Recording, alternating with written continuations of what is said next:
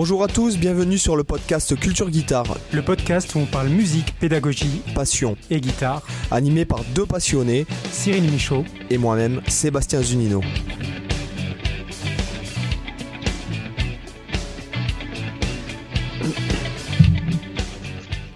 Hola chicos, bienvenidos a todos. ¿Qué tal, Cyrilito Cyrilito, eh écoute, ça va bien? Je te remercie. Et toi Bah écoute, ça va très bien, surtout qu'aujourd'hui on a l'honneur de recevoir notre ami Pascal Vignier. Salut Pascal. Salut les amis. Salut Pascal. Salut. Comment ça va ah, C'est un plaisir de te recevoir dans le podcast. Hein, mais... Eh, ça me fait très plaisir d'être là. Merci à vous pour l'invitation, c'est super. Très heureux. Ça nous fait vraiment plaisir, plaisir que, que, tu sois là. Donc pour ceux qui connaîtraient pas Pascal, d'accord, est-ce que tu pourrais te présenter s'il te plaît? Eh bien, je suis guitariste et chauve. et euh, donc euh, voilà, je fais de la musique instrumentale principalement. Donc j'ai sorti cinq albums et je viens de sortir mon tout dernier album qui s'appelle Funky Cyborg. Et puis euh, bah, j'enseigne aussi pas mal. Je représente mes sponsors que sont Ibanez, DVMar, Zoom, Savarez, etc. Pétrolane pour les cheveux, non je rigole. Et, euh, et donc euh, bah, je, je, je, suis partagé entre euh, travailler dans, dans, mon studio, parce que j'ai mon propre studio, et puis sinon être en concert, masterclass, ou faire de la vidéo. En gros, je fais un résumé très rapide. Oui, voilà, tu as une chaîne quand même qui, qui, cartonne sur YouTube, qui est une super chaîne qui mêle un petit peu, on va dire, bon, non, qui mêle, donc qui est pédagogique, mêlé un petit peu à un peu de polémique, des fois ce qui, est, euh, ce qui est pas mal, ce que je trouve euh, très bien. Des fois, je te trouve un peu sympa. Moi, je serais un peu plus gras et, porcasse, quoi. surtout sur les sujets qui tâchent le slip, c'est-à-dire, euh, par exemple, les femelles. Les femelles, attention, c'est un anglicisme et non pas les femelles, hein, d'accord? Mais les female guitaristes, ben voilà, j'ai adoré cette vidéo parce que, bon, finalement, c'est ce que je pense. Moi je, moi, je suis un peu plus, moi, je suis quand même peut-être un peu plus violent dans, dans, ma pensée, mais en tout cas, c'était vraiment très bien fait. Je trouve que c'est un super équilibre de contenu entre, justement, entre, euh, on va dire, sans être euh, réducteur, ce qui fait cliquer, et derrière un contenu vachement intéressant et euh, vachement pédagogique. C'est ça voilà. le truc. Ouais. Bah, c'est gentil. Après, euh, je fais ce qui me passe par la tête, c'est-à-dire que quand j'ai envie de, de, faire une vidéo sur un thème, j'y vais. Alors parfois, c'est effectivement un peu polémique, mais après, c'est pas. Euh, j'essaie de trouver un bon équilibre entre ce type de vidéo, mais aussi des vidéos qui, parlent vraiment de musique. Et en même temps, j'essaye aussi de garder une place artistique, c'est-à-dire pouvoir parler de ma musique parce que c'est ce qui me tient le plus à cœur. Et c'est pas forcément évident parce que les, les réseaux euh, s'y prêtent pas forcément. C'est plus facile bah, de montrer un plan flashy ou alors de, de faire des vidéos polémiques euh, plutôt que de faire des vidéos vraiment sur du pur contenu artistique. et donc, euh, j'essaie de trouver un équilibre entre tout ça. Les lives aussi, je faisais pas mal de lives et là, je vais les reprendre au mois de janvier euh, dans la lignée de la sortie de mon album. J'essaie de trouver un bon équilibre, on va dire, entre tous ces aspects-là, ouais. Oui, et puis tu le fais avec classe et tout, puisque bon, il y en a qui font du contenu putaclic, mais que derrière, c'est finalement, c'est le Nabila de la guitare, quoi. Alors, on va pas, on va, pas, va pas dénoncer qui que ce soit, mais voilà quoi. c'est le Cyril Hanouna de la guitare, ouais, on va même dire ça. Mais euh, ce que je veux dire, voilà, en tout cas, je trouve, moi, c'était une des chaînes que je suis euh, euh, le, plus dans les francophones, donc avec bon après, mais j'ai tous mes potes, hein, j'ai tous les gens qu'on a. Bien sûr que c'est pas pour dire quoi que ce soit, mais c'est vrai que quand je regarde ton contenu. Je trouve que c'est vachement intéressant, même si des fois je suis pas forcément complètement d'accord avec des concepts pédagogiques, mais ça, ça veut, c'est pas du tout, euh, comment dirais-je, euh, ça n'a rien à voir avec, euh, c'est pas personnel ou quoi que ce soit, c'est simplement tout le monde n'a pas le même avis et c'est ça qui est intéressant dans la vie, voilà. Mhm. Mais ce que je veux dire, c'est que le contenu est toujours intéressant, de qualité, etc. Tout comme les chaînes, comme par exemple nous avons reçu Florent Passamonti il y a quelques semaines, voilà, c'est pareil, ce sont des chaînes qui, que moi que je regarde euh, avec intérêt, quoi. Voilà, donc c'est super. Ouais. Ça faisait longtemps qu'on bah, voulait t'inviter. Bah ouais, bah, ça me fait plaisir. Après, le but, c'est euh, pas euh, déjà de prétendre avoir raison, parce que c'est ah quand même bien sûr, oui, oui. Ah oui, oui, non mais. Hein, mais l'idée aussi parfois, c'est de discuter ou d'avancer sur un point, et, on peut aussi échanger des visions. Et c'est pas évident de d'échapper à la consensualité, parce que très vite on peut choquer, très vite ça peut ça peut déranger.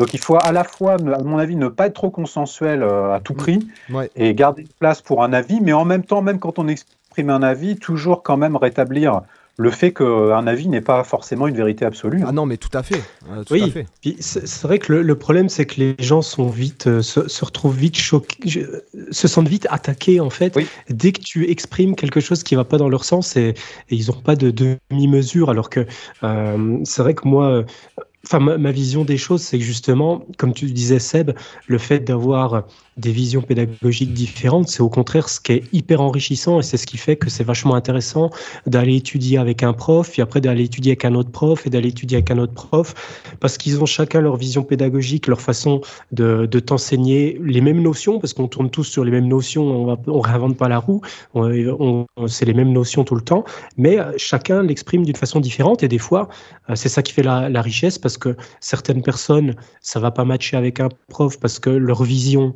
pédagogique, bah, ça correspond pas à la façon qu'ils ont de comprendre et de visualiser la guitare. Puis avec un autre, ça va marcher super bien, alors que si on était tous dans un moule à faire la même pédagogie, bah, on laisserait sur le carreau plein de gens, quoi. Ouais, c'est vrai. Mais grave. Ouais. Et puis bon, en fait, je pense que ouais, ouais, la vision pédagogique dont tu parles, Cyril, c'est aussi beaucoup lié à l'expérience de la personne, tu vois. Oui, exactement. Moi, ce que, ce que, je, ce que j'essaie de partager, euh, c'est mon expérience d'une petite vingtaine d'années d'enseignement, euh, dans, dans, une, notamment dans une école qui forme des professionnels. Et donc, j'ai été confronté à des difficultés d'élèves qui mmh. m'ont fait réfléchir à certains points qui, pour moi, étaient instinctifs. Et euh, il y a 20 ans, j'y réfléchissais même pas mais à force de devoir trouver des solutions et d'être vraiment au service pour, pour euh, des, un public qui est très motivé, eh ben, tu finis par développer une vision de la pédagogie, mais c'est le résultat d'une expérience. Et une expérience, ça vaut pour une personne. Ça peut être intéressant de la partager, mais encore une fois, d'autres personnes auront d'autres visions et d'autres expériences. Quoi. Donc, euh. ouais, et puis c'est vrai que tu es tenté aussi de partager forcément la vision qui, toi, tu construit en fait. Parce que ça paraît logique, parce que toi, tu as réussi avec telle approche, donc tu, tu te dis, bah, ça paraît cohérent de partager ce qui a fonctionné pour moi. Même si, même si on peut aussi se dire que ça marche pas forcément pour tout le monde, mais en même temps, c'est justement les parcours euh, qui sont, qui sont intéressants. C'est vrai que Seb, il dit souvent, le, le but, c'est pas le Graal, mais la, la quête, c'est tout le chemin que tu parcours. Et c'est vrai que c'est intéressant euh, de ce point de vue-là, de voir comment, euh, moi, je trouve vachement. Et ça, c'est vrai qu'on le. Malheureusement, il y a peu de guitaristes qui le partagent, mais je trouve intéressant de voir le parcours d'une personne, en fait. De voir comment il a travaillé, de voir quelles difficultés il a rencontrées, comment il les a solutionnées. Voir vraiment, en fait. Je trouve c'est presque plus que voir la personne jouer une fois qu'elle a atteint son niveau. Je trouve c'est même pas ça qui est le plus intéressant. C'est de voir plutôt tout le chemin qu'elle a parcouru pour arriver à ce point-là. Parce que forcément, nous, euh, on se confronte tous à des difficultés qui sont du coup différentes d'une personne à l'autre. Et du coup, d'entrer en résonance comme ça avec une personne où tu vois, que ce soit sur YouTube ou un prof ou, un musicien que tu rencontres euh, euh, dans un concert ou, dans une école, de, de, se dire, tiens, lui, il a le même problème que moi. Par contre, lui, il a réussi à le résoudre. Comment il a fait Comme... Toi, ça, je trouve ça c'est super intéressant. Alors, moi, j'adore la pédagogie, ça, me passionne. Donc, c'est vrai que ce, point, ce point-là, je trouve, est super intéressant. Et malheureusement, euh, c'est pas forcément quelque chose auquel on a accès parce que tout le monde ne partage pas forcément ces, ces choses-là, quoi. Hmm. Oui, et puis ça dépend, ça dépend tellement de paramètres. Et puis encore une fois, c'est vrai que c'est pas parce que je suis pas d'accord avec certains concepts. Je veux dire, il y a, y a, des gars, notamment, par exemple, tout à l'heure, on a reçu un, un, ancien élève de Berkeley, de Mick Goodrick. Bon, euh, voilà, mais il y a, y a, des concepts que je trouve pas forcément pertinents. Mais après, euh, voilà, comme tu dis, ça dépend du contexte. Dans quel contexte tu en as besoin? Euh, Si tu écoutes Jeff Beck, il va pas te donner les mêmes conseils que Satriani ou Holsworth ou, ou Stevie Ray. Enfin, tu vois ce que je veux dire? Donc après, c'est le, le, même si t'es pas forcément d'accord avec le point de vue d'un gars, le point de vue euh, qui n'est pas forcément le tien t'inspire aussi dans ta propre pratique euh, à, euh, à, mettre de, nouvelles, de nouveaux jalons en, place pour soit pour enseigner, soit pour toi, soit pour. Enfin, je veux dire, c'est pas attention, c'était pas péjoratif non plus quoi. Hein. C'était pas. Ah oui, oui, bien sûr. Voilà, moi il y a un truc qui, alors comme tu sors ton cinquième, c'est ça ton cinquième album instrumental qui s'appelle Funky Cyborg, euh, est-ce que tu peux nous parler un peu de ton process de création, créativité euh, euh, Comment tu as choisi les morceaux? Tu en avais beaucoup plus que ce qu'il y en a sur l'album. tu peux nous en parler un petit peu? Ouais, alors moi je fais pas partie de ceux qui ont 20 ou 30 morceaux et qui, qui sont capables de choisir 10 titres à l'arrivée. J'en avais 10 au départ et il y en a 10 à l'arrivée. et ça a toujours été un peu comme ça. Je suis lent à composer, j'ai pas, j'ai des périodes entières où j'ai zéro inspiration. Et donc, euh, j'ai pas un stock euh, inépuisable de, de, titres, et plus le temps passe, et moins j'ai de stock, à vrai dire. Donc, euh, c'est optimisé au moins, 10 morceaux, 10 morceaux. ouais, en fait, j'ai toujours fait comme ça. Hein. C'est euh, sur tous les albums, je suis toujours parti avec un, le, nombre de titres qu'il devait y avoir sur l'album à l'arrivée. Je suis toujours parti de cela, j'ai toujours essayé de peaufiner les morceaux que j'avais à disposition, quoi. Donc, le processus, euh, il, a, il a démarré euh, vraiment en 2019. Euh, j'ai commencé à maqueter des titres. J'en ai deux, trois qui me sont venus assez, assez facilement en début 2019. Donc, je suis allé faire les batteries assez vite en studio. Et après, bon, il y a eu le confinement, le Covid, etc. l'année d'après. J'ai joué des bouts de titres pendant mes lives du confinement et il y avait une dans les gens qui me suivent, il y avait une petite demande pour que, pour que voilà, j'arrive à finaliser cet album. Puis moi, j'avais vraiment envie de jouer de la nouvelle musique, donc euh, j'ai commencé à me pencher dessus sérieusement en 2020, mais pas en permanence, quoi. C'est-à-dire que comme j'ai quand même beaucoup de choses à faire dans une journée, puis je m'occupe aussi de ma fille, etc. Euh, du coup, j'ai des moments où je peux avancer sur, euh, sur la création, mais j'ai pas, j'ai des semaines entières où je peux absolument pas avancer dessus, quoi. Donc c'est des petits coups de boost par moment. Mm. Après, euh, sur les titres, c'est très variable. Il y a des titres qui sont écrits très vite, très facilement. Il y en a d'autres qui, qui étaient beaucoup plus longs. Euh, à, vraiment à mener au bout. Donc, euh, donc chaque titre est très très très différent. Quand un titre s'écrit facilement, j'ai l'impression d'être le roi du pétrole. Quand un titre me résiste, j'ai vraiment l'impression d'avoir aucune valeur, aucune validité. Et ça me met à rude épreuve. Donc émotionnellement, c'est pas du tout la même chose d'un titre à l'autre, quoi.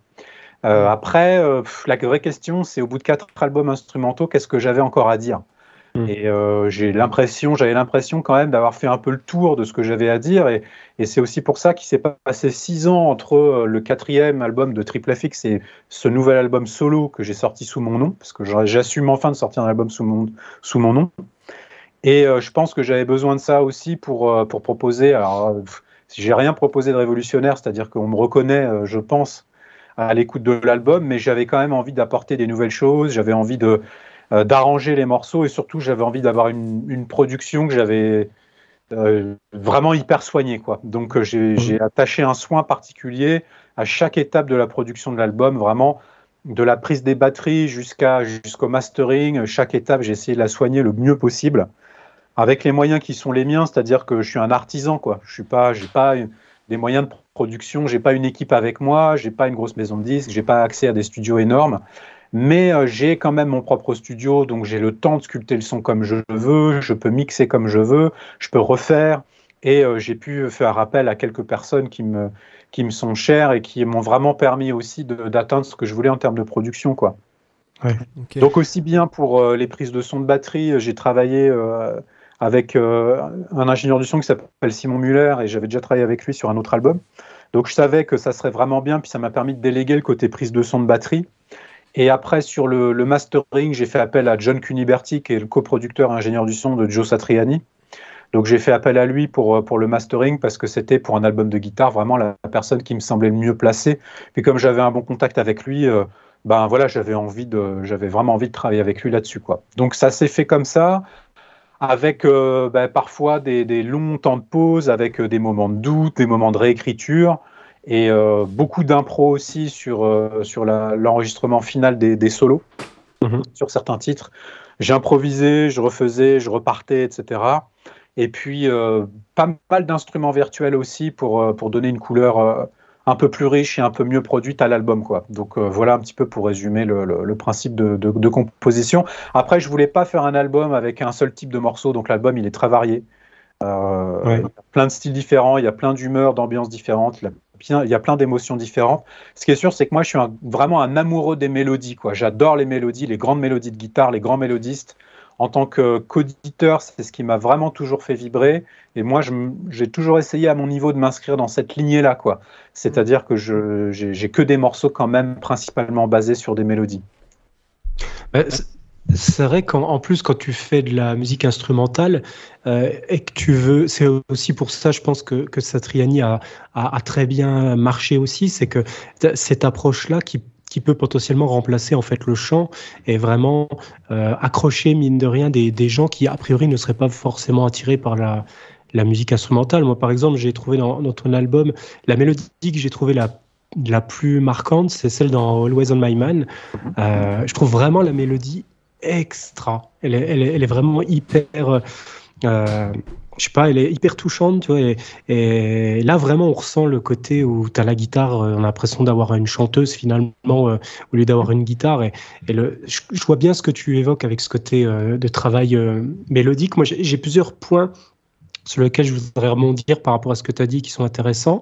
Euh, déjà, quand tu disais que parfois tu as des morceaux, c'est très facile, puis tu as des morceaux qui te résistent. Mmh. J'aurais une question, c'est est-ce que finalement, t'as pas une plus grande satisfaction à l'arrivée quand tu arrives à aboutir ces fameux morceaux qui te résistent plutôt que ceux qui ont été très faciles à faire. Parce que du coup ça t'a challengé et le fait que tu aies réussi malgré tout ça à aboutir le morceau je, pense je, dis ça parce que c'est mon cas euh, quand j'ai des compos qui me résistent le plus et que je les termine j'ai un sentiment de fierté qui est beaucoup plus fort qu'une que j'ai euh, que j'ai faite en une heure comme ça facilement tu vois Ouais, c'est bah, une très très bonne question et, et c'est une question qui me, qui me met vraiment en difficulté parce que j'ai du mal à dire, tu sais, quand un morceau te vient de manière vraiment pure et que tu as la mélodie dans la tête avant même d'avoir touché l'instrument et que tout vient facilement, c'est comme si euh, la légitimité était totale et que c'était pur.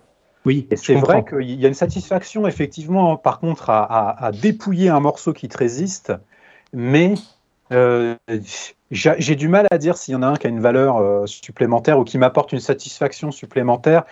J'arrive pas à répondre, tu vois, je suis vraiment très embêté là. Ta question, elle, tape, mais. Ah c'est une, une, réflexion, il n'y a pas forcément une réponse, même à la limite à donner ou une réponse juste ou fausse. C'est plutôt, là, je voulais ton ressenti sur la question parce que c'est vrai que c'est intéressant. Euh.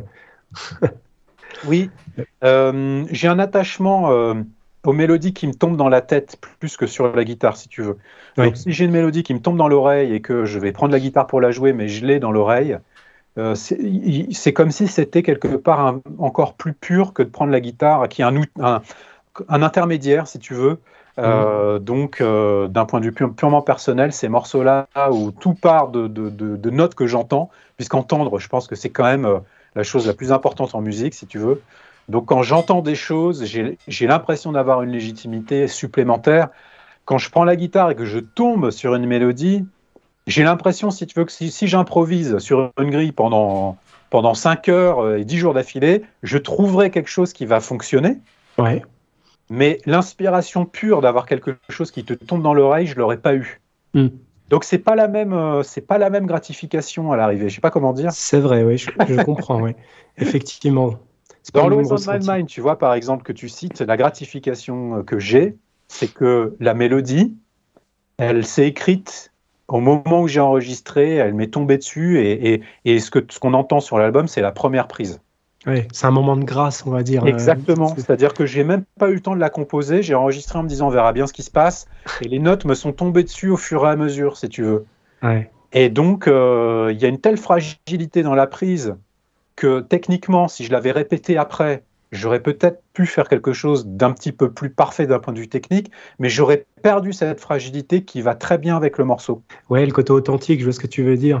du coup, ça me fait penser à un truc. Quand ça t'arrive, ce, genre de choses, tu es, voilà, es en train d'enregistrer, et puis du coup, tu te laisses un peu submerger par le truc qui te vient dans les doigts. Est-ce que des fois, ça te perturbe pas, même pour jouer, parce que ça, ça te déconcentre pas, parce que tu te dis, ouais, ce qui est en train d'arriver, c'est énorme. Et en, fait, tu vois, ça, ça, te sort un petit peu, tu as, du mal à du coup à rester concentré, peut-être sur le fait de simplement jouer. Euh, ça peut être difficile peut-être dans certains cas. Ouais, parce que tu es submergé par l'espèce d'intensité émotionnelle qui t'arrive. Et euh, mais comme j'étais au stade de maquette, j'étais pas vraiment euh, perturbé dans le sens où j'avais rien projeté. C'est-à-dire que il y avait moins de pression, quoi. Ouais, exactement. J'avais pas en tête de garder quoi, que ce soit à ce moment-là, donc du coup j'étais en même temps très libéré, si tu veux.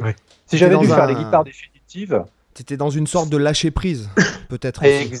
Exactement, exactement. Et cette prise là, en fait, elle est, pour moi, hein, attention, euh, c'est, c'est pas, je suis pas en train de dire que j'ai fait une prise magique dans l'absolu, mais pour moi, elle est magique dans le sens où, comme je n'avais pas de pression et que les choses me sont tombées dessus très facilement, eh ben, en fait, euh, il y a, et c'est ce que tu disais, pour moi, ça a été un moment de grâce. Et je vais même vous dire un truc, c'est ces moments-là, c'est les moments que je préfère dans ma vie de musicien.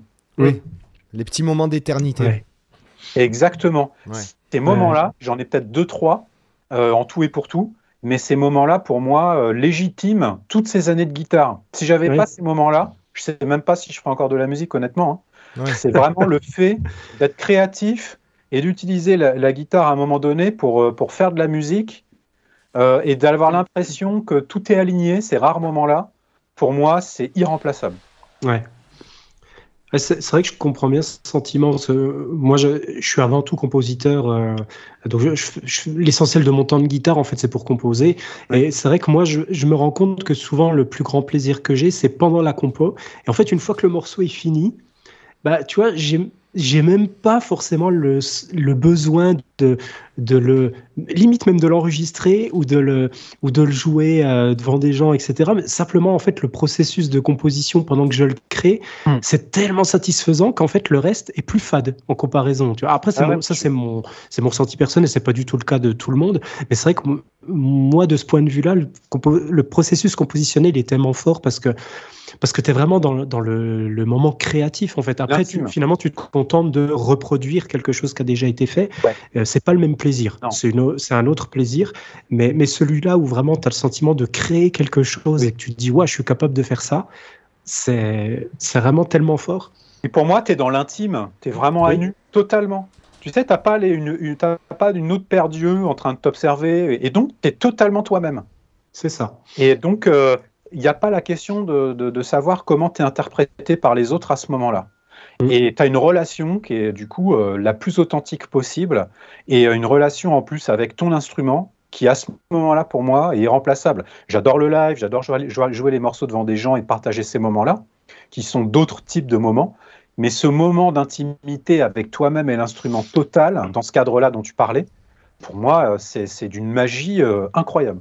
Oui. Et euh, par rapport à. par rapport au, matos que tu enregistres, avec lequel tu enregistres dans ton studio, euh, tu utilises quoi en fait? Tu utilises une tête avec un, atténuateur ou comment tu fais? Tu fais une vraie prise de son? Tu utilises euh, des modélisateurs ou? Alors moi, tu sais, j'ai donc au studio, j'ai une cabine qui est entièrement sonorisée, donc j'ai des baffles et je peux les utiliser. Mais euh, je n'utilise plus de baffle en fait depuis assez longtemps. Et euh, donc euh, j'utilise en fait un simulateur de haut-parleur mais analogique que j'ai développé avec Steph Elena qui s'appelle l'Ultimate Cab. Et donc je le prends en sortie de puissance de, mes amplis si tu veux. D'accord. Et il est raccordé directement à la console, elle-même raccordée à mon ordinateur, etc. Mais je n'utilise plus de baffle. Ouais. Hmm. Donc si tu veux euh, j'ai pas mal de, pédales, d'amplis, de guitares différentes. Et là, par exemple, pour cet album, j'en ai utilisé pas mal. Et comme, je, comme j'ai, euh, je, sais exactement le son que je peux avoir avec euh, telle guitare, tel ampli, telle pédale, ah bah, quand j'arrange les morceaux et puis que tu vois, je fais les différentes couches de guitare, que ce soit des guitares acoustiques ou des guitares en son clair ou saturées, etc., je vais utiliser des choses qui se complètent en fait, principalement. Hmm. Hein, donc, par exemple, je peux avoir une acoustique à gauche prise avec deux micros plus une DI, et après je mélange selon ce que je veux entendre. Et puis à droite, je peux avoir, euh, là par exemple, il y a un morceau sur lequel j'ai un banjo, parce que les deux ensemble, ça allait bien. Puis j'ai une autre guitare en son clair, mais avec des, des, accords qui sont renversés, et jouer, euh, et jouer, tu vois, par exemple, à contre-temps.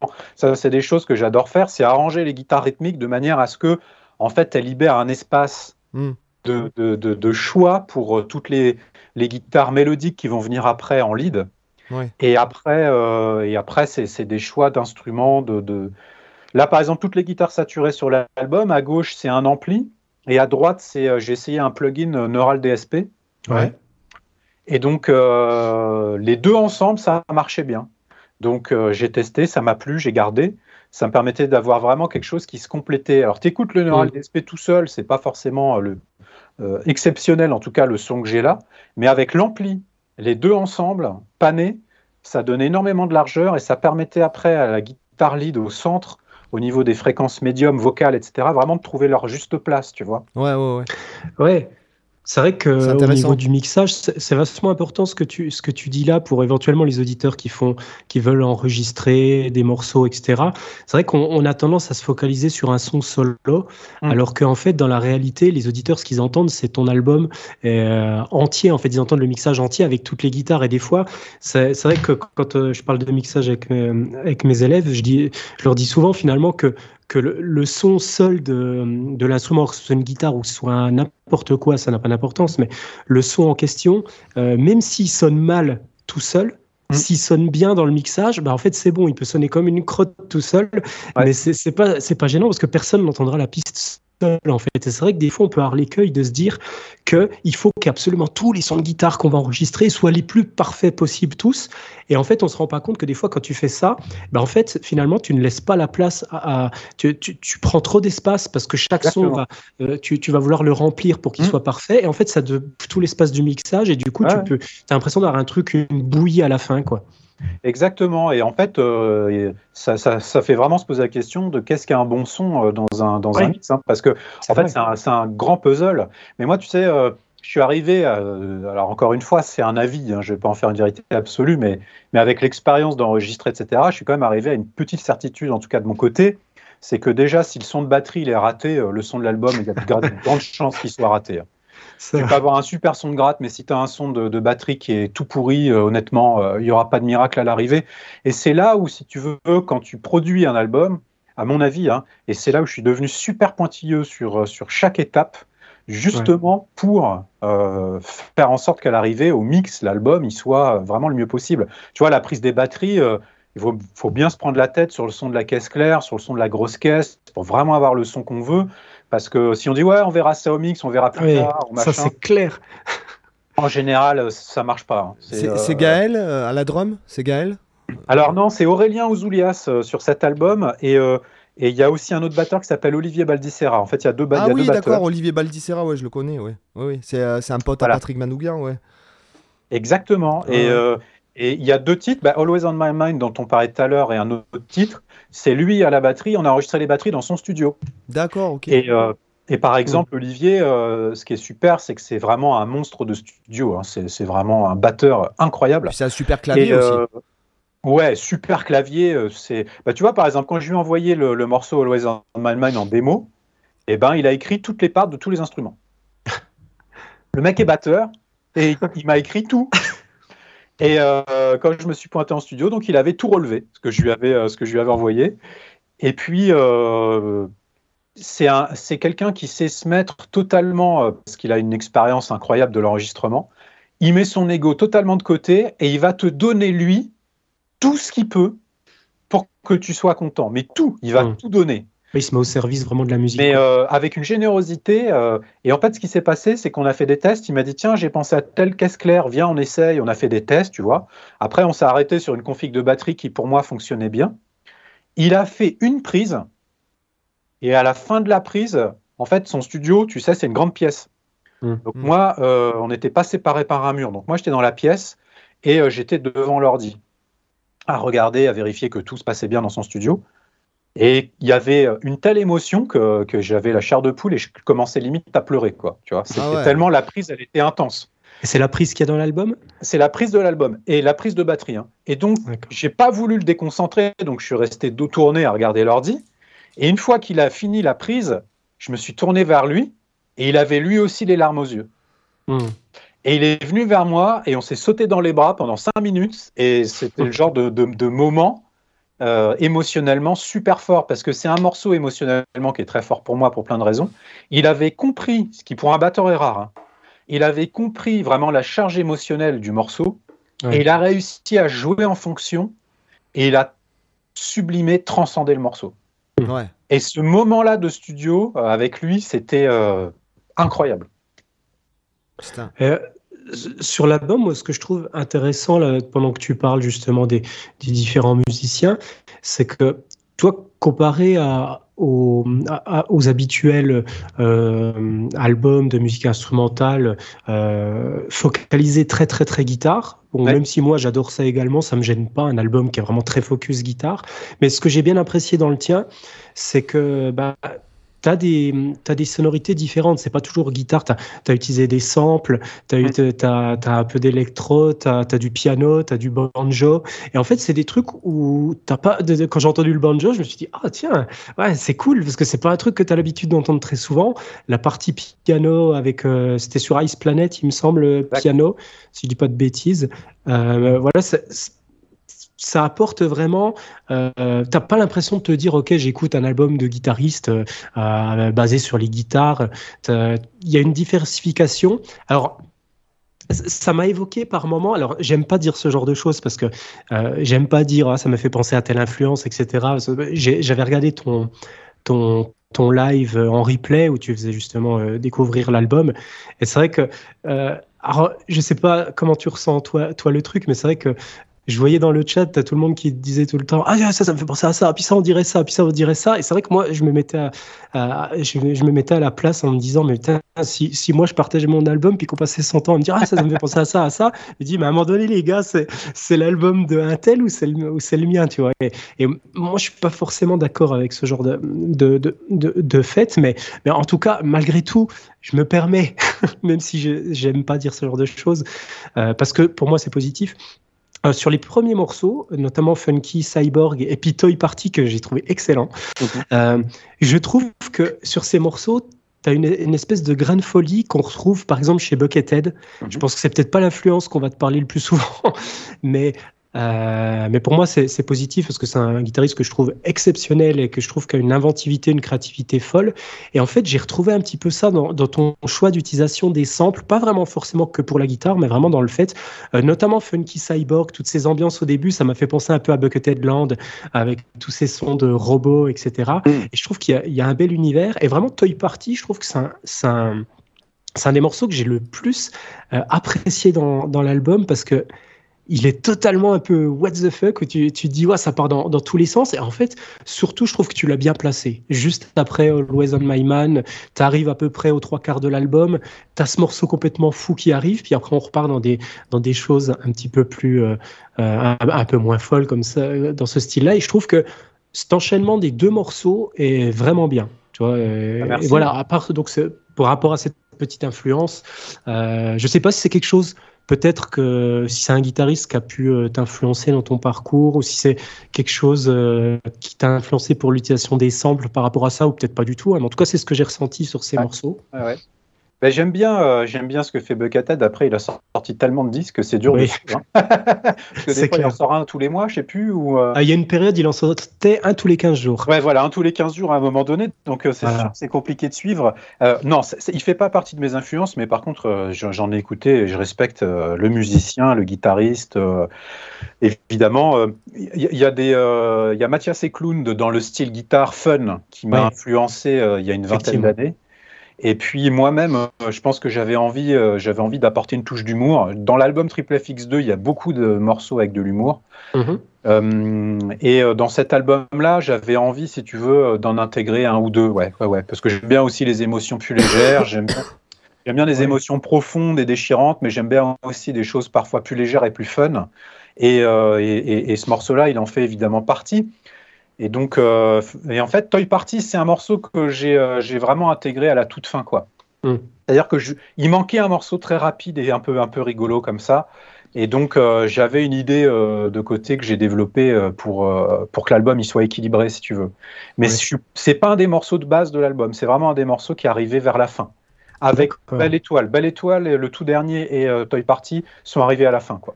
Mm. Mais c'est c'est bien, je trouve, parce que tu tu as quand même plein d'ambiances différentes, hormis le fait qu'il y a des instruments qui sont différents de la guitare et ça apporte un peu une fraîcheur. Tu as, aussi effectivement ce côté stylistique qui, qui varie entre Kérosène, entre, euh, entre Drone Altitude, euh, du coup Funky Cyborg, euh, Always on My Mind, Toy Party. Donc tu as, des univers différents, mais en même temps on reconnaît quand même que c'est ton style. Euh, c'est pas, tu te dis pas que c'est un morceau, qu'est-ce qu'il vient faire là quoi. Ça reste quand même cohérent si tu veux dans l'album. Et je trouve que c'est c'est pas mal parce que je pense quand même que c'est difficile de faire un album de guitare instrumentale, euh, en, plus en 2023 euh, aujourd'hui, parce que il faut arriver à, à maintenir l'intérêt en fait pendant pendant mine de rien 10 morceaux euh, sans que les gens au bout du troisième se disent oh, c'est un peu toujours pareil je zappe quoi. Euh, surtout dans surtout dans l'époque actuelle je sais pas comment tu ressens le, la conception d'album mais aujourd'hui on est dans une époque où c'est il y a beaucoup plus une philosophie d'écoute unitaire des morceaux c'est-à-dire que les gens ils vont avoir des playlists sur Spotify sur ce que tu veux où ils vont écouter finalement euh, des morceaux indépendants les uns des autres et même au sein d'un artiste par exemple ils vont pas écouter l'album ils vont se mettre un ou ou deux morceaux de tel album qui vont enchaîner avec un ou deux morceaux de tel autre album. Voilà, le côté compile. Et du coup, c'est vrai que quand tu, quand tu conçois un album Aujourd'hui, c'est encore plus difficile que dans les années 80, parce que dans les années 80, bah, c'était la logique de l'album, c'était tout le monde faisait ça, donc il n'y avait pas de question à se poser. Mais aujourd'hui, la façon de consommer la musique est tellement différente. Je mmh. Euh, je sais pas comment, justement, quel rapport tu as avec l'album, toi? Qu'est-ce que ça t'apporte, par exemple, de faire un album plutôt que de publier des morceaux euh, indépendants les uns des autres, par exemple? Et en fait, je, suis, euh, tu sais, vu que je suis un artiste, enfin, je suis un artiste, c'est un bien grand mot, je suis un musicien autoproduit j'ai pas de, compte à rendre. donc, euh, je peux faire exactement ce que je veux. Et mmh. euh, moi, je suis attaché à la notion d'album. Et comme je suis attaché, si tu veux, aussi à la notion de mélodie, euh, je, je, fais ça parce que j'en ai envie, en fait. Euh, tout simplement. Et j'ai toujours eu envie de faire des albums. Évidemment, le tout premier, c'était un rêve un peu inaccessible, etc. Et donc, euh, ça avait un parfum particulier. Mhm. Mais euh, je me suis toujours accompli dans les albums parce que c'est un besoin pour moi de, de, de, m'exprimer, si tu veux. Après, moi, quand j'ai commencé la guitare dans les années 90, milieu des années 90, la guitare, c'était déjà plus à la mode. Je suis arrivé à la toute fin de la mode du grand âge doré de la guitare et vers les années 95-96, la guitare est complètement sortie des médias de masse. Mais alors totalement d'un coup. Et donc, euh, depuis que j'ai commencé la guitare, moi, je me suis toujours entendu dire que c'était un instrument ringard, que c'était ceci, cela.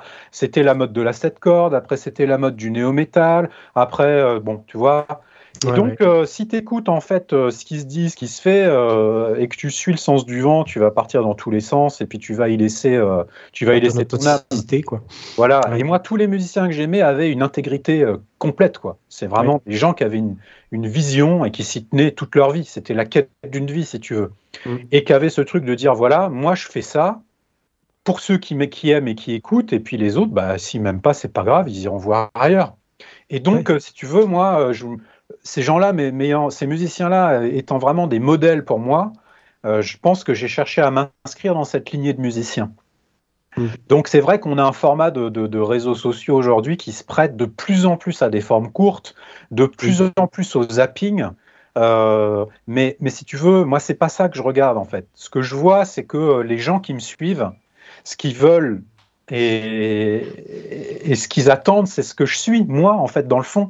C'est-à-dire qu'ils attendent des morceaux, ils attendent des albums, ils attendent. Tu vois, par exemple, j'ai une demande de vinyle euh, chez les gens qui me suivent. J'ai plein de gens qui m'ont demandé des vinyles.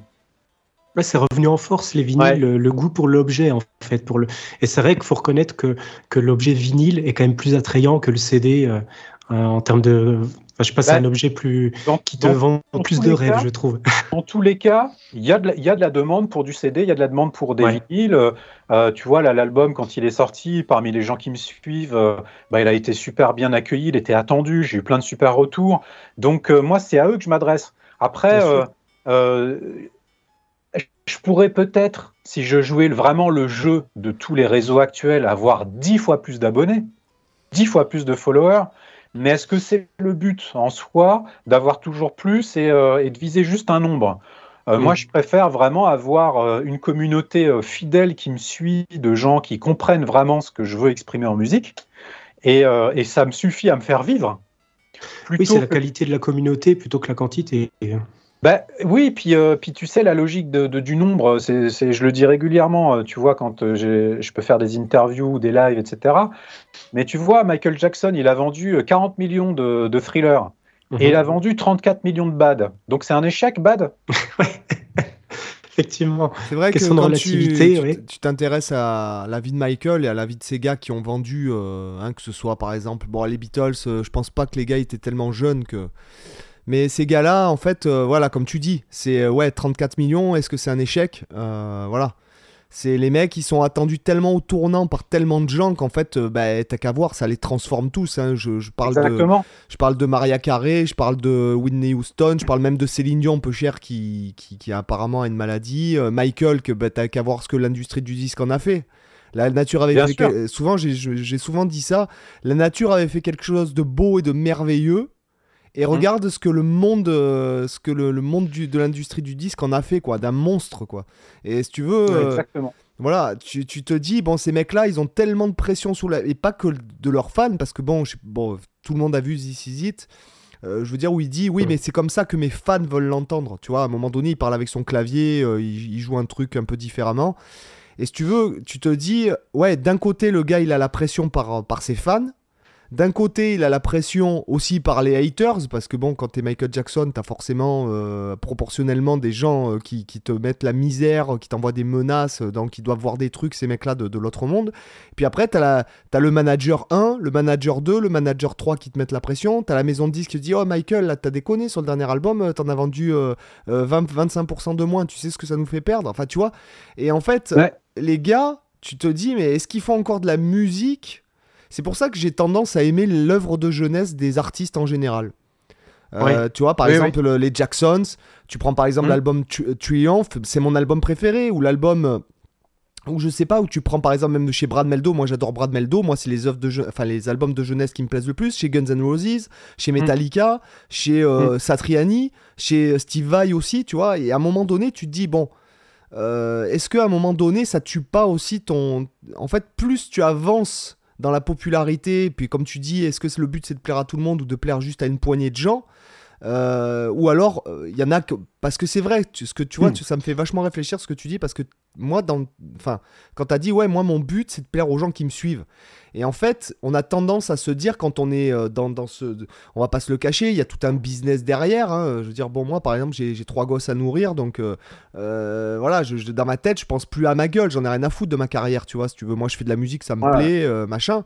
Et tu as tendance à te dire, dans cette course à l'armement, euh, au réseau, euh, au monde d'aujourd'hui, en fait. Ouais, moi j'essaye de plaire aux gens qui, qui me connaissent pas, en fait. Hmm. Tu, vois ce que je veux dire? Tu as tendance à te dire, ouais, il en faut plus pour faire plus de revenus, pour faire plus de, de, de pubs, pour faire plus de ci, plus de là. Ouais, mais euh, ouais, voilà, mais après, et en fait, tu t'oublies en tant qu'artiste. C'est un peu moi ce que, ce que j'ai réalisé, quoi. Je comprends ce que tu veux dire, mais pour revenir à ce que, pour répondre à ce que tu dis et revenir un peu à ce que je disais avant, moi, je fais vraiment ce que je veux et ce que j'aime. Ouais, ouais. Donc, euh, c'est déjà bien de se plaire à soi-même un minimum. Alors, il ne s'agit pas de se regarder dans le miroir et machin, hein, j'en suis pas là. Mais moi, je fais d'abord ce que j'aime et ce que j'ai envie de faire, même artistiquement, mais quoi qu'on en pense, en fait. Quoi qu'on en pense. Et j'ai toujours fait ça. Et aujourd'hui, euh, personne ne, ne, me dit en face, euh, oui, tu devrais faire ça, tu devrais faire ci, etc. Mais quand j'ai commencé, tout le monde, comme je ne représentais rien, non pas que je représente grand-chose aujourd'hui, mais comme je ne représentais rien du tout, tout le monde me disait ne fais pas ça, ça marchera jamais, ceci, cela, etc. Mais moi, j'écoute pas tellement ce que me disent les autres, moi j'écoute vraiment juste que la voix intérieure est ce que j'ai envie de faire, en fait. Donc j'ai ce luxe de pouvoir faire ce que je veux et ce que j'aime, et après je le propose, mais j'ai aucune attente, en fait. C'est-à-dire que Hmm. Si ça plaît et que j'en vends 200, euh, c'est très bien. Si j'en vends 2000, c'est très bien. Si j'en vends 20 000, c'est très bien. Si j'en vends 2 millions, c'est très bien. Mais j'ai pas d'attente. Donc je peux pas être déçu parce que je me dis juste, je vais proposer quelque chose de sincère et d'authentique. S'il y a des gens qui me découvrent, bah, c'est que je suis content parce que ça me permet euh, de, me, faire connaître un peu plus ma musique. Et, les gens qui me suivent déjà, bah, eux, j'espère qu'ils se reconnaîtront dedans euh, et, on partagera la musique ensemble. Mais euh, ce que je veux dire, c'est que moi, j'ai pas d'attente euh, démesurée, j'ai pas un objectif chiffré, je sais même pas combien d'albums j'ai vendu de mes précédents parce que j'ai jamais calculé. Ce que je sais, c'est que ça m'a permis de vivre de la musique, ça m'a permis de m'adresser à des gens qui potentiellement appréciaient ma musique, et donc ça m'a permis de jouer live et ça m'a permis d'avoir une petite reconnaissance. Et surtout, je maîtrise tout ce que je fais. J'ai personne qui me dit ce que je dois faire.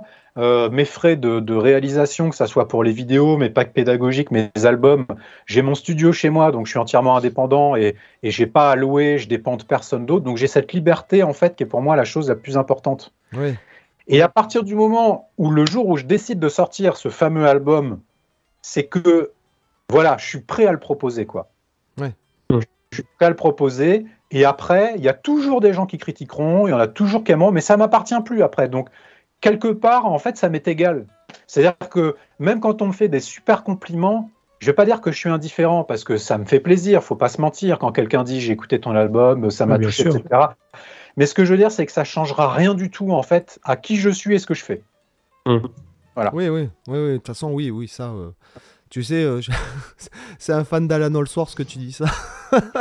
Et voilà, euh, exactement. Après, je, suis content quand des, ça fait partie de la vie des gens. Quand des gens, ils m'envoient des. Toi, j'ai quelques personnes qui m'envoient des photos. Ils sont en voiture, ils font une capture d'écran, ils écoutent l'album et tout. Ça me fait super plaisir. Et je suis super heureux de ça, qu'ils vivent après la musique à leur manière, que ça s'inscrive dans leur vie et tout. Mais ce que je veux dire, c'est la chose la plus importante, c'est que moi, j'ai envie de faire de la musique que je sois content de faire ça tous les jours et que j'ai envie de la partager. Voilà, c'est déjà pas si mal, on va dire. C'est sûr. Et si je peux payer mes factures et, et, et faire euh, manger ma fille avec, ben voilà, en fait, c'est très bien. Ouais, ouais, ouais, carrément. Et, euh, alors, euh, pour, pour parler d'un autre sujet qui, qui nous intéresse beaucoup ici, c'est donc tu es prof au MAI, Musique Academy Internationale, dont je suis ancien élève. Donc, ouais, alors j'ai arrêté en octobre 2022. D'accord, ok. D'accord, ok. D'accord. tu continues... J'ai enseigné 18 ans dans cette école. D'accord. Et tu as, c'est, euh, j'imagine, c'est un choix. Tu, euh, tu en, ouais, c'est un choix. Tu, en as eu, tu, en as eu, marre de, de donner des cours. Euh, tu voulais te consacrer plus. Bah non, parce que je, je continue d'enseigner euh, de toute façon. Et puis, euh, bon, j'ai pas mal d'élèves en visio, puis j'interviens de façon à droite à gauche dans, dans, des écoles. Mais euh, non, je, je, pense que c'était la fin d'un cycle. Moi, j'avais fait un peu le tour en 18 ans. T'imagines, 18 ans, c'est mmh. quand même une période. énorme. Ah oui. T'as hein, quel âge, si c'est pas trop indiscret? Mais j'ai 43 ans pour l'instant. 44 ah, au mois de mars. Ah, ah d'accord, t'es d'accord, t'es plus. Putain, je croyais que c'était plus jeune que moi, quoi. Moi, j'ai 42. Ah je viens d'avoir 42 ans. Ah en décembre. Mais moi, tu vois, j'ai gommé certains signes de vieillissement. Par exemple, le fait d'être chauve, et eh ben, en fait, je ne vieillis plus. Ah oui, oui, c'est oui, ah, pas du crâne. Hein. Et euh, d'un point de vue. Euh, d'un point de vue pédagogique, euh, qu'est-ce qui te semble, est, quelles sont les, les, les, choses que tu aimes mettre en avant en premier plan quand par exemple tu as des élèves, notamment quand tu as des élèves, ce que tu disais, ultra motivés, qui, ont un, qui visent un niveau professionnel, donc au MAI euh, comment tu structures tes cours Comment tu euh, voilà comment tu t'y prends un peu? Bah, il y a différents aspects euh, et, je pense que sur l'instrument, en tout cas, il faut quand même avoir des bases très solides.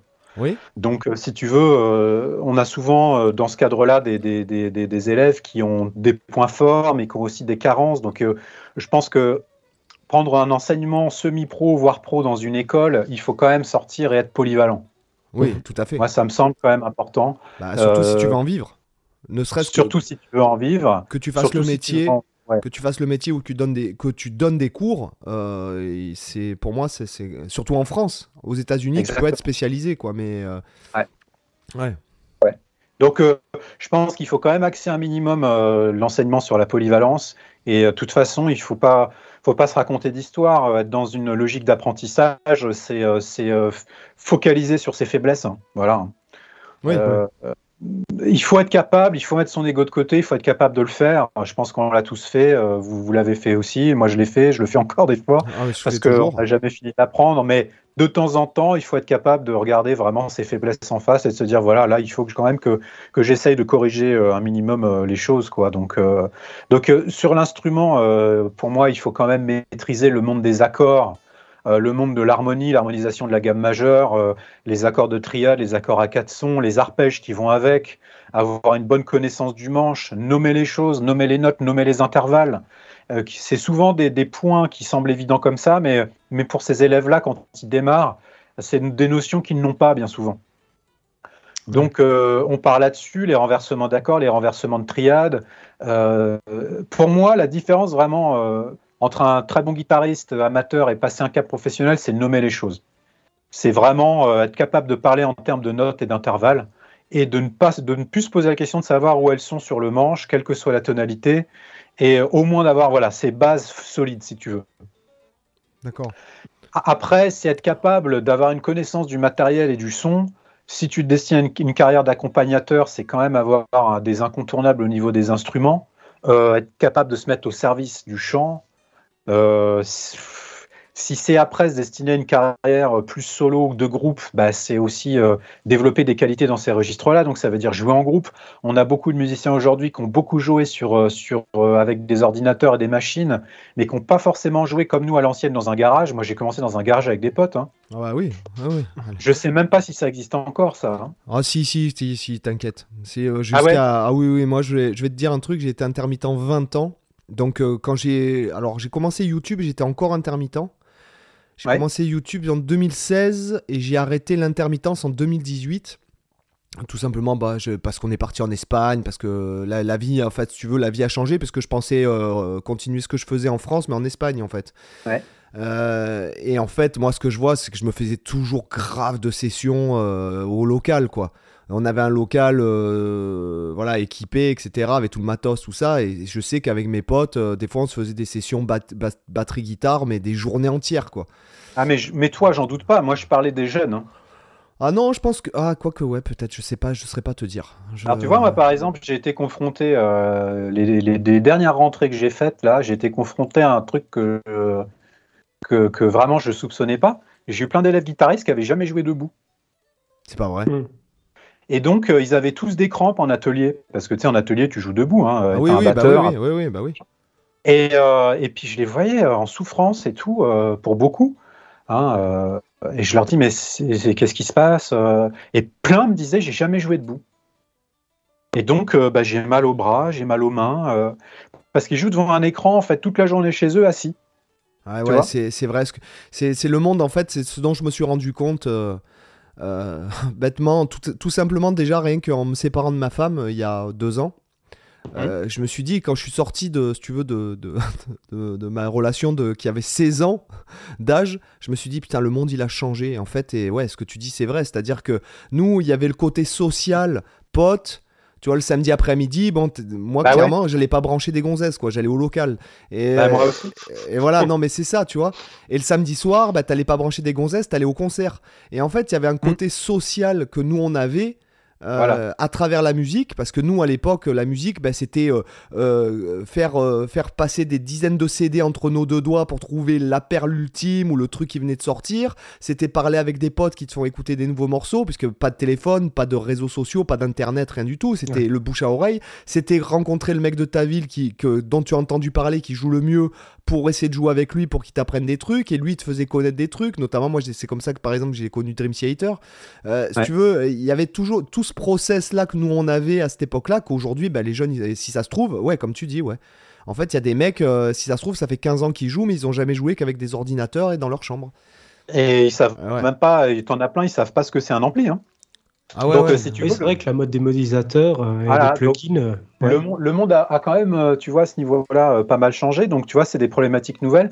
Hein, parce que par exemple, on, a, on peut avoir des guitaristes qui veulent après faire de la scène, mais quand ils n'ont jamais joué debout, bah, il y a tout un apprentissage à faire. Hein. Et donc, il y a cet aspect-là. Moi, j'aborde aussi le côté business hein, avec eux, avec les semi-pros, parce que je pense que c'est quelque chose d'important aussi, tu vois. À bien gérer ses finances. bon, y a, donc, moi, je parle pas mal aussi de ça. Y a, parce que Faire carrière en musique, c'est les doigts, mais c'est aussi ce que tu as dans la tête. Hein. Donc, à un ah, bah, moment donné, euh, tu, ah, oui, oui. Hein, tu vas avoir une vision quand même. Il faut savoir euh, ce que tu es prêt à faire ou pas. Euh, et puis, quand tu. quand tu, et puis il y a la personnalité, il y a, dans le réseau, la personnalité, parce que quand tu pars pendant trois semaines avec des mecs, si t'es un casse-couille, bah, ils appellent pas toi, ils appellent un mec qui est moins bon, mais qui va pas de leur prendre la tête, parce qu'ils préfèrent se marrer, parce qu'à chaque fois que tu pars en tournée, t'es mort de rire du matin au soir en général. Et si t'as un mec qui met, le, qui met la mauvaise ambiance, bah, ça te gâche ton petit moment. tu le rappelles pas. Et, puis surtout la tournée, la tournée malgré tout, même si c'est euh, les tournées comme ça, bon moi ça m'est arrivé de faire plusieurs tournées ou de partir longtemps, euh, c'est fatigant. Euh, la route, etc., les hôtels, bon, c'est super bonnard les deux premières semaines, et puis au bout de la troisième, quatrième semaine, ça commence à être fatigant.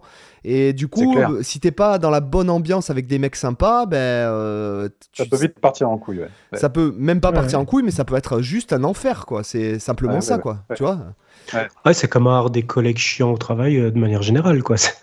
C'est le principe, quoi. Ouais, ah non, c'est clair. Puisque tu vis avec les mecs. Hein. Euh, ouais, c'est ça, c'est ça, hein, c'est ça. Donc, euh, Donc on, aborde on aborde tous ces, tu vois, tous ces aspects-là. Hein, bon, voilà, des fondations solides, en fait, je pense, pour, pour se professionnaliser, c'est important. Et puis après, il y a une partie réseau aussi. On parle des réseaux, on parle d'un tas de choses. Hein. Et puis après, le côté pro, c'est aussi être capable de prendre son téléphone, hein, parce que il y a, quand tu démarres, démarrer en musique professionnellement, c'est quand même difficile. Si tu veux jouer, tu as quand même intérêt à en passer des coups de téléphone. Alors après, bon, moi j'étais dans le Var, tu, tu sais, bon, moi, on en a parlé il y a pas si longtemps parce que je crois que tu étais sur Sanary, c'est ça? Je t'avais contacté, mais j'ai dit, mais attends, t'es à Sanary ou je sais plus où t'étais? Ouais, j'ai de la famille ouais, dans le Var, ouais. Ouais, ouais. Mm. Et moi, bon, bah, je suis de Toulon, donc euh, nous, euh, bon, alors à Toulon même, non, je jouais jamais. J'ai dû faire euh, même pas une centaine de concerts sur Toulon même, mais par contre, tout ce qui est Saint-Tropez, Cavalère, Ramatuel, Port-Grimaud, tu vois, Cannes et tout, bon, on est, bon, nous, on faisait 90% de nos concerts là-bas, quoi, tu vois. Donc en fait, après, il se passe un truc. C'est vrai que tu prends le téléphone. Bon, c'est vrai qu'on démarchait, mais malgré tout, es, des fois, tu es pris. Moi, je pensais pas devenir pro, en fait. Et je suis. Enfin, tu vois, je pourrais te raconter l'histoire, mais c'était, ça, ça, a été une, succession de, de, circonstances, tu vois. Euh, au lycée, puis après, quand je suis sorti avec ma mère, on s'est dit, ah, mais. Euh, euh, parce que j'ai trouvé un orchestre professionnel quand j'étais au lycée, j'ai joué deux ans avec eux, donc je gagnais pas mal d'argent déjà à cette époque-là. Après, ma mère, je loupe mon bac, elle me dit Ah, bah, qu'est-ce qu'on fait? Peut-être tu devrais faire une école de musique. Donc, du coup, on a fait le, j'ai fait le MAI. Je reviens du MAI, mhm. j'ai rien. Et là, de, de, de pendant deux mois, j'ai rien foutu. Et euh, là, un coup de fil, on m'a appelé. Et là, et en fait, je suis parti presque 20 ans comme ça, quoi. Euh, tu, tu vois, il y a, le, le, le, fait est qu'après, ça dépend selon où tu habites. Euh, déjà, euh, si tu habites en plein milieu, euh, je sais pas moi, de la, la région bordelaise, enfin je parle pas de Bordeaux, mais je parle plus là où habitent mes enfants par exemple, ah ben tu feras rien quoi, parce qu'il y a personne quoi, enfin tout simplement. Et ouais, puis il y a un truc que tu peux pas enseigner dans une formation de toute façon, c'est le facteur rencontre. Hein. Ah oui, oui. Hein ouais. Ça, tu sais pas qui tu vas rencontrer et ce sur quoi ça va déboucher à un moment donné dans ta vie musicale. Hein. Ah, ne serait-ce que sur Internet. Facteur chance. Ah bah déjà, quand sur Internet, le nombre d'opportunités, moi, moi, moi clairement, c'est ce qu'on dit dans le précédent podcast, j'ai même plus assez de temps euh, pour faire tout ce que j'aurais à faire, donc je, refuse même du boulot, quoi. Euh, ce que je veux dire, c'est qu'il y a, quand tu es exposé sur Internet, du coup, c'est plus euh, les gens autour de chez toi qui te contactent ou qui veulent prendre des cours ou quoi que ce soit. Bon, moi, je donne pas, pas de cours en visio, tout ça, mais c'est, t'as le monde, en fait, qui te contacte. Hmm. Donc mm, euh, mm. c'est euh, voilà, c'est moi je me reverrai pas, tu vois par exemple, je, je me reverrai pas aujourd'hui retourner dans ma vie euh, bon bah intermittent c'est évident, mais après même accompagner des artistes et tout, ça, me ferait plus à 40 balais, je me sens pas de partir de faire ça, enfin clairement. Et tu, tu, tu, tu, te dis bon, mais ça serait plus possible comme avant. Quand j'étais, quand j'avais 20 ans, bon, c'était facile, c'était tous les jours, deux, trois fois en été, deux, trois fois par jour en été euh, qu'on jouait, tu vois. Euh, on jouait euh, des fois en fin d'après-midi, après on allait faire une soirée dans un truc, et après on faisait des fois, on finissait en boîte, dans, des, dans des boîtes ou des soirées privées encore même après. Donc, et aujourd'hui, j'ai l'impression, quand j'en parle avec mes anciens confrères, on va dire, qui, enfin mes amis, quoi. Et aujourd'hui, c'est plus compliqué quand même. Hein. Il y a beaucoup moins de musique live, il y a beaucoup moins de budget aussi. tu vois, il y a, y a, quand même. je pense que c'est plus dur aujourd'hui que qu'il y a 20 ans. Hum, hum. Tu vois, pour, faire, pour faire le métier, quoi. Voilà. Ouais, c'est sûr. Et à Paris, ça doit être, j'imagine. Euh, bon, là, on doit recevoir Patrick Manouguer, moi, qui est un mec qui m'a extrême, qui m'a énormément inspiré, euh, que ce soit sur le plan guitaristique, charismatique euh, et humain. bon, je, je, vois quand même, bon, que à Paris, ça doit être, ça doit être une boucherie, quoi. Au niveau les mecs qui, qui, qui, qui doivent attendre pour, pour faire ce genre de truc. Ah bah c'est sûr, surtout que c'est un milieu super fermé. Hein. Euh, à Paris, euh, c'est quand même euh, voilà, il hein. faut, arriver à rentrer dans ce milieu-là. Et puis il y a un autre problème aussi, c'est que maintenant beaucoup de sessions sont délocalisées, hein. donc mmh. ah tout bah n'a plus lieu à Paris, moins qu'avant. Il y a quand même encore, mais moins.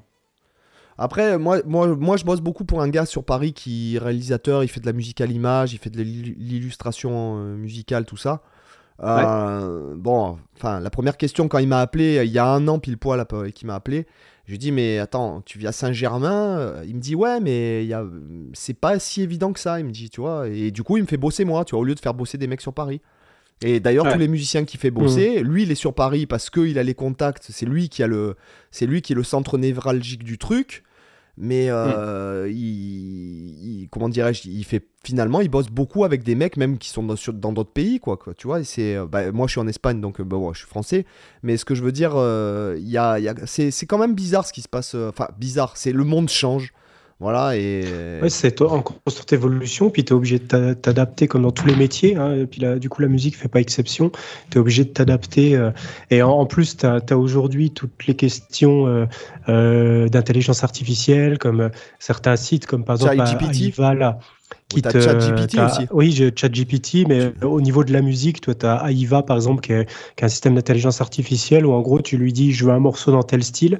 Il te génère le morceau euh, en, MP3, en ce que tu veux. Il te génère les parties MIDI que tu peux télécharger, que tu peux changer les sons dessus. Euh, tu vois, euh, la musique, comme le, les visuels, comme la vidéo, sont en train d'être révolutionnés complètement par ces trucs-là. C'est encore une prochaine étape d'évolution sur laquelle il va falloir se mettre. Euh, d'ailleurs, je trouve que sur ton album, Funky Cyborg, bah, finalement, tu es un peu dans le thème, des, de, dans le thème euh, actuel avec toute cette montée des intelligences artificielles. ouais, ouais, ouais, ouais. Puis en même temps, il y avait un petit clin d'œil à, bah, aux machines comme on les a vécues, nous, euh, dans les années 80. C'est-à-dire fun, c'était synonyme de progrès, d'espoir. Il y avait un truc léger, parce que les machines aujourd'hui, c'est un peu anxiogène aussi. quoi. Mais c'est euh, plus le mode Terminator. Euh. ouais, voilà. Mais euh, du coup, du coup, tu sais, avec le confinement, on a été nombreux à se réfugier un peu dans ce cinéma-là. Oui. tu vois, Retour vers le futur, tous ces films-là des années 80, et, et je pense qu'il y a un peu de ça aussi dans l'album, ouais. Mm. ouais.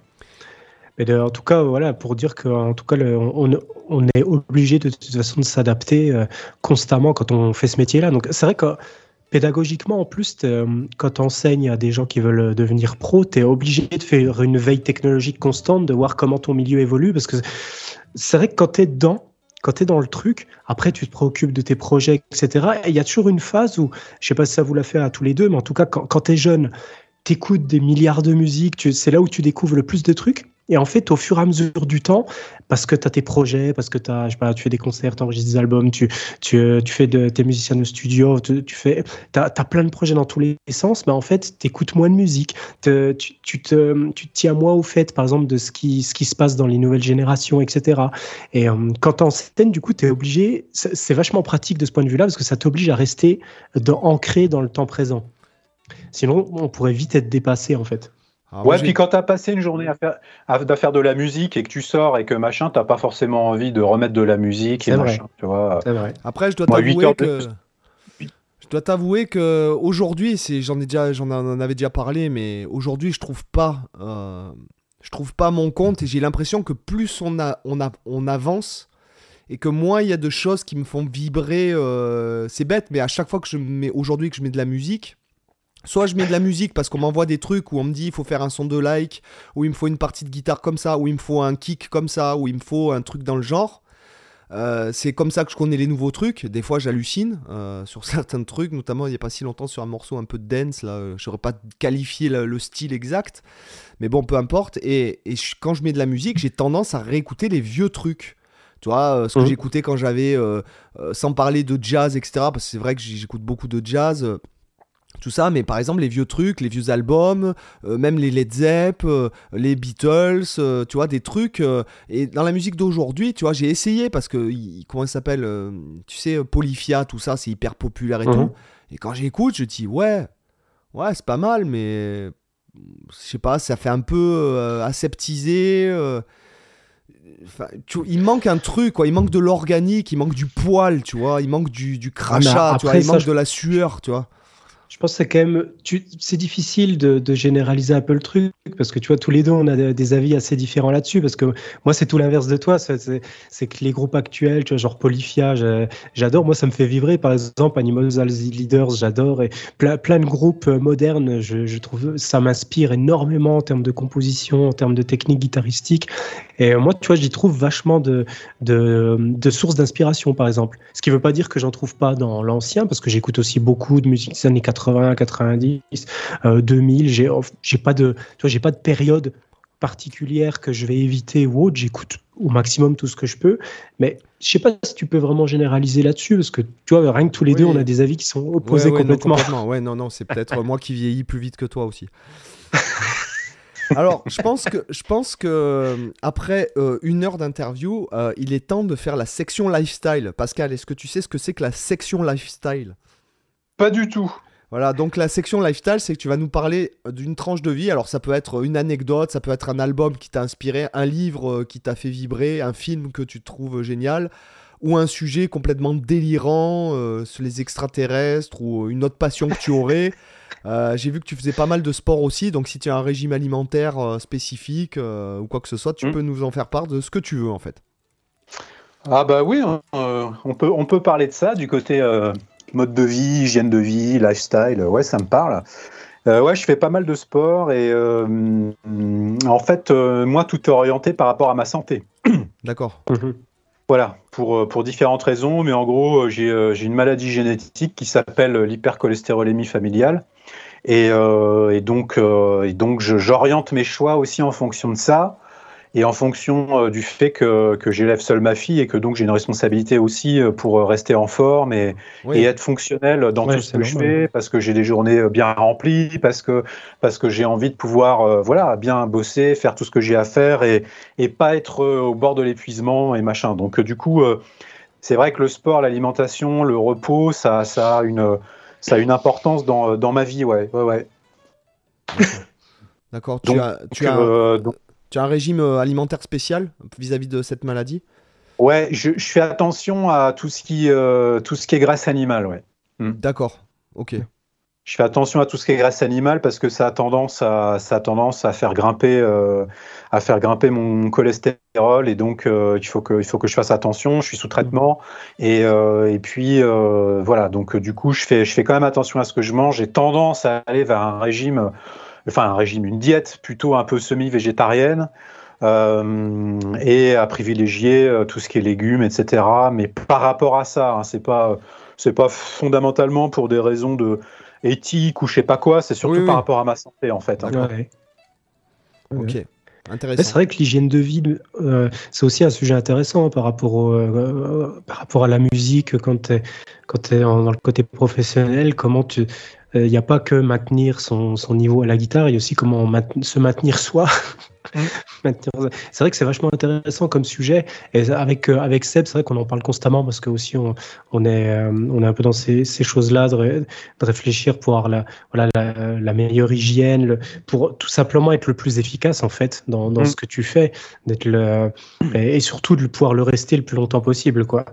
parce que comme tu dis, c'est vrai qu'il y a, euh, tu as des responsabilités aussi avec la famille, etc. C'est vrai que tu as, envie de pouvoir rester en forme le plus longtemps possible. Et aussi, même, je pense que ça, c'est lié au créateur. Quand, quand, tu fais de la création, je pense que tous les trois, on va être d'accord là-dessus. C'est qu'on a potentiellement envie de créer jusqu'à notre dernière seconde de vie. Quoi, on ne s'arrêtera jamais. De créer de la musique, de faire des choses. Donc, on a envie de pouvoir le faire le plus longtemps possible. Ouais, c'est vrai. Puis moi, j'ai envie d'être au top de ma forme, quel que soit mon âge, en fait. Voilà. Oui. j'ai pas. Euh, puis après, il y a le côté esthétique. Euh, j'aime bien, j'aime bien euh, me regarder, trouver que voilà, c'est correct. j'aime bien le côté sportif de haut niveau, guerrier, samouraï. tu vois, j'aime bien aussi ça. Mm. Mm. Et j'ai de l'admiration pour des gens qui ont fait des choses aussi assez extrêmes de, de, leur corps aussi, parce que c'est aussi mental. Hein, c'est pas que voilà, repousser ses limites, c'est souvent d'abord mental et le corps, en fait, c'est le reflet, mais il y a ça aussi. Euh, le cinéma d'action euh, qui a aussi bercé ma jeunesse, c'est aussi, euh, je pense que je suis aussi imprégné de ça, de ces acteurs-là. Ah bah, tu sais, t'as là deux grands fans de Jean-Claude là, tu vois. ah ben moi je suis super fan aussi, hein, donc. Ah, de toute façon, c'était l'âge doré entre entre Van Damme, Stallone, Schwarzenegger, le trio gagnant. Ouais, Et puis c'est des mecs qui m'ont fait rêver aussi euh, quand tu lis leur biographie. Euh, enfin voilà, moi je suis super admiratif de ce qu'ils ont accompli. Hein. Ouais, ouais, c'est clair. La biographie de Justement, par rapport à ce que tu disais, le côté mental.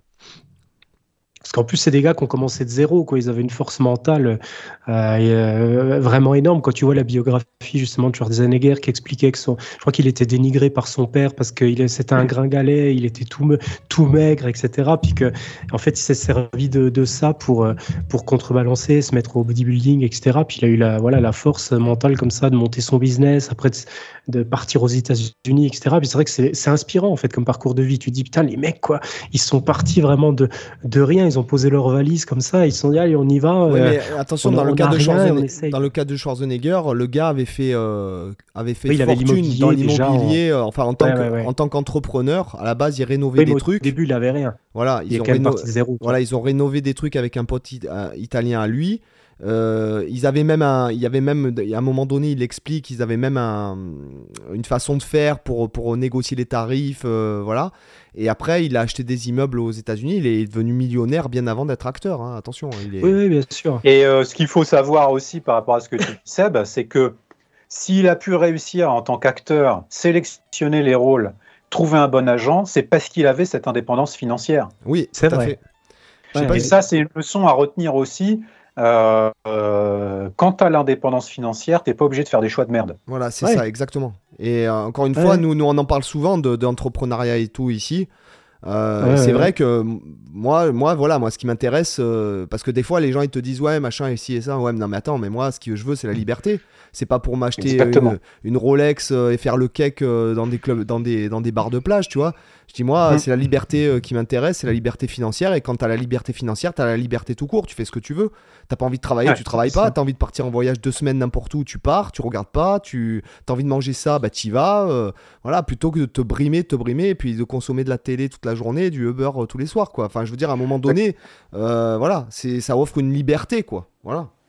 Exactement. Voilà, exactement. Et finalement, on rejoint un petit peu ce que tu disais, Pascal, par rapport à, ta musique. Si tu as envie de finalement être libre de faire ce que tu veux, c'est cette logique-là qui, euh, je pense qu'on est un peu tous les trois raccord avec cette philosophie que de viser avant tout la, liberté, mm. de, de, justement de pouvoir euh, faire ce qu'on a envie de faire, quoi. Exactement. Euh, pour moi, c'est vraiment la valeur suprême et dans ma vie, c'est quelque chose qui est très important.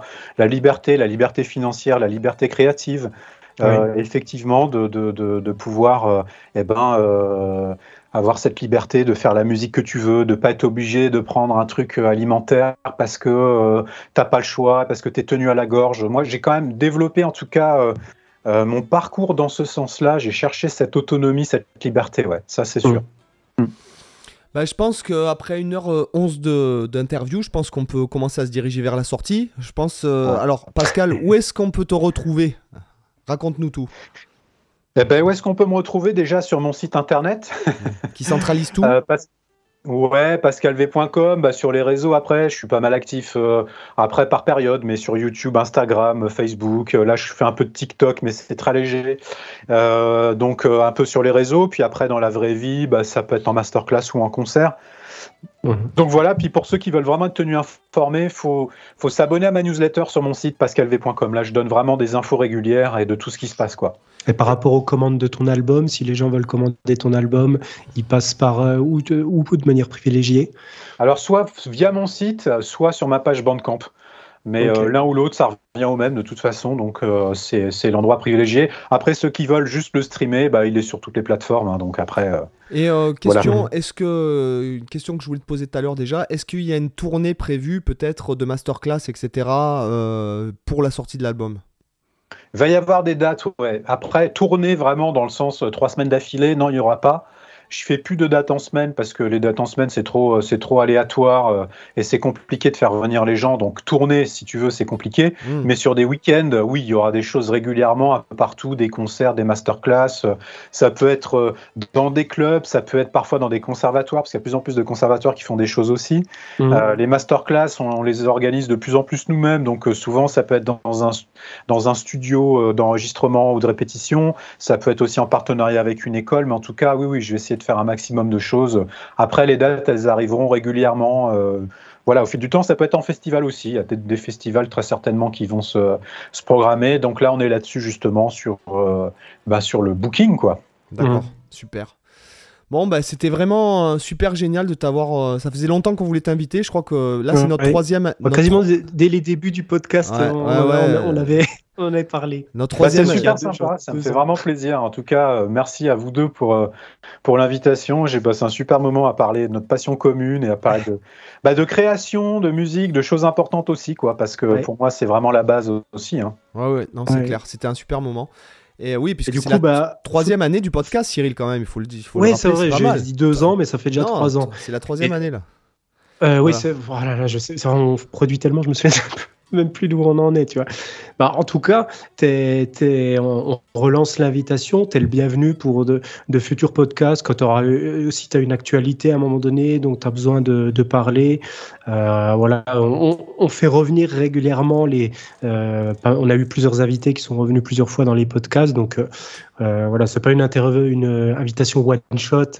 on aime bien comme ça faire vivre un peu la communauté guitare, quoi. Donc, c'est super sympa. Super. Bon, ben sur ce, les amis, je vous invite à aller euh, dans la description. Vous trouverez tous les liens vers le site de Pascal, euh, qui, qui le, site de Pascal qui va tout centraliser, sûrement. Et puis mhm. sinon, bah, les amis, vous nous mettez 5 étoiles sur le Apple Podcast ou n'importe où vous voulez. Puis euh, je vous dis à la semaine prochaine. Bye bye. À la semaine prochaine. Ciao. Ciao. Merci. Ciao, ciao.